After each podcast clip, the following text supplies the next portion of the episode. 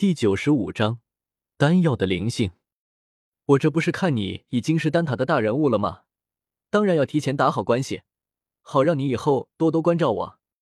见古河待他一如往昔，并没有什么变化，陈火放下心来，开玩笑说道：“关照你，好啊，给你一万副春药的药材，限你一个月炼制出来，怎么样？”古河走到药鼎旁边，听到陈火的话。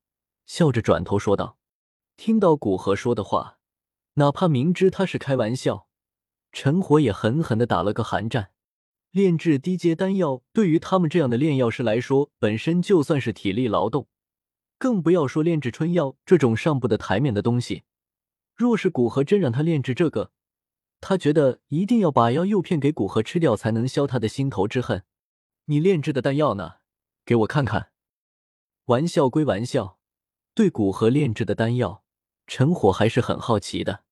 本来他以为炼制丹药的人是药空子前辈，想着等药空子前辈离开，让古河给他详细描述一下丹药的药香和各种必须近距离查看才能知道的性质。毕竟他与药空子前辈不熟，而现在既然知道能够招来七色丹雷的丹药是古河炼制的，他也就不客气的想借过来看看。近距离观看高阶丹药，能够扩展他的见识，而炼药术就是在这不断的积累中，不知道什么时候自然而然的提升的。对于陈火的请求，古河没有拒绝，右手轻弹那剑，一个玉瓶出现在陈火面前，里面装着的正是空无丹。陈火小心的拨开瓶塞，顿时丹药化为一条小龙冲出瓶口，没等陈火反应过来。便准备往外逃去，哼！古河右手往身前微微一握，整个炼丹室便与外界空间割裂开来，并且里面空间变得无比稳固，无论丹药有什么动作都无法逃脱。当然，这些丹药并不知道，在冲出瓶口后，便对着炼丹室的石门冲去。在冲向石门的过程中。那丹药灵气凝聚而成的龙形身体表面，居然开始汇聚天地能量，要靠天地能量来冲破石门的阻隔，逃离出去。古河，快拦住他！直到丹药冲出瓶口，陈火才反应过来，连忙大叫的提醒道：“显然，还不到斗尊的他，并没有发现现在的炼丹室已经与外界处于两片空间。”古河语气轻松的安慰道。放松，放松！我既然能把它炼制出来，自然有足够能力把它收回。果然，丹药所化的小龙还没冲到石门前，便似乎被一层无形的屏障挡住。不仅没有冲破石门，反而被那屏障弹开。空无丹所化的小龙不信邪的又往炼丹室其他地方冲击了几次，但每次都还没靠近炼丹室墙壁。便被一层无形的屏障弹回，用力越大，反弹的力道越大。面对这样的情况，到最后，空无丹似乎认清现实，那灵气凝聚而成的迷你小龙绕着古河转了一圈，最后悬停在古河面前。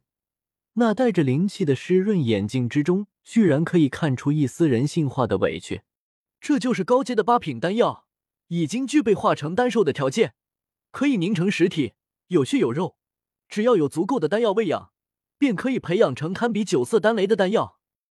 在古河身边的陈火看着已经具备简单智慧的空无丹，惊叹的说道：“所以才说七色丹雷对八品炼药师来说是一个分水岭。若说八品炼药师是宗师，那么能够炼制招来七色丹雷的八品丹药的炼药师，便是大宗师。其炼制的丹药灵性较之七色丹雷以下的丹药已经有了一个质的提高。”看着自己炼制出来的丹药露出这样的神态，还真有一种自家的孩子撒娇的感觉。古河颇为感慨的说道：“你这是自吹自擂上瘾了。”陈火虽然这样说，但看他羡慕的神色就知道，他无比希望能够炼制七色丹雷的丹药。先在他身边待着，让他好好研究一番，之后跟着我，以后就不吃你了，把你当丹兽养。古河摸了摸空无丹形成的龙形身体，然后指着陈火说道：“听到古河的话，空无丹游到陈火身边，任由陈火探查。陈火研究了一会，便将空无丹还给古河。毕竟只是知道它的性质，并不需要多少时间。在知道炼制招来七色丹雷丹药的人是古河，并且看到七色丹雷的丹药，也满足了他的好奇。人见古河待在炼丹室，显然准备继续炼药。陈火识趣的主动告辞离开。古河将陈火送出炼丹室，便继续回来炼制丹药。他已经能够炼制招来七色丹雷的丹药，按理说他应该尝试一下炼制招来八色丹雷的丹药。但是空无丹并不是一个难炼制的丹药，并且有着炼药经验加成，对他炼制其他七色丹雷丹药并不具备通用性。所以之后古河开始继续炼制七色丹雷的丹药。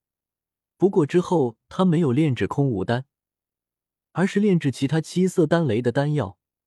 这也就使得他那戒之中高阶药材快速消耗，还没到两个月，那戒之中的高阶药材已经消耗一空了，让他不得不离开炼丹室，准备去那中央巨塔使用长老权限从丹塔的收藏之中交换药材。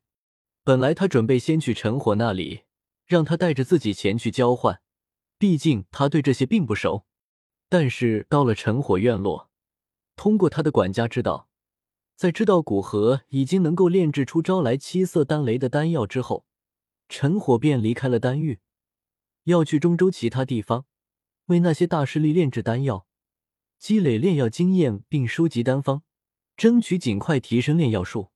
在知道这件事之后，古河颇有一种搬起石头砸自己的脚的感觉。